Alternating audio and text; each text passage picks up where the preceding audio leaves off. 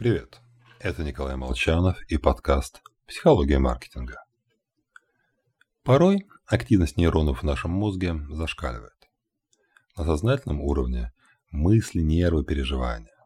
Хочется немножко успокоиться и с улыбкой смотреть в благожелательное будущее. Выход есть. Алкоголизм. Правда-правда. Собственно говоря, сверхактивность мозга характерна как раз для юношеского возраста. И вот тут мы пробуем алкоголь.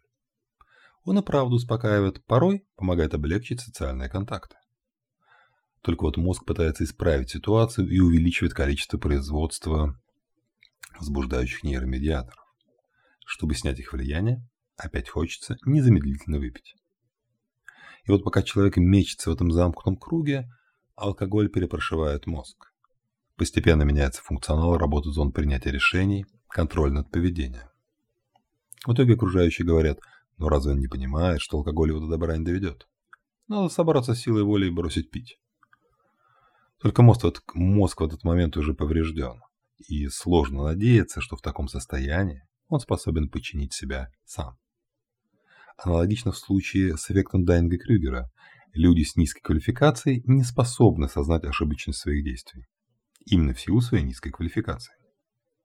И именно эта когнитивная ошибка усиливается как раз под влиянием алкоголя. «Эй, братва, приколись, как я могу?» Прямое следствие того, что способность рационально оценить уровень своей компетентности резко снижается.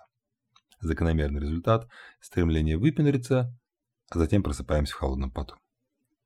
Так что следим, чтобы волна предновогодних корпоративов не накрыла нас с головой.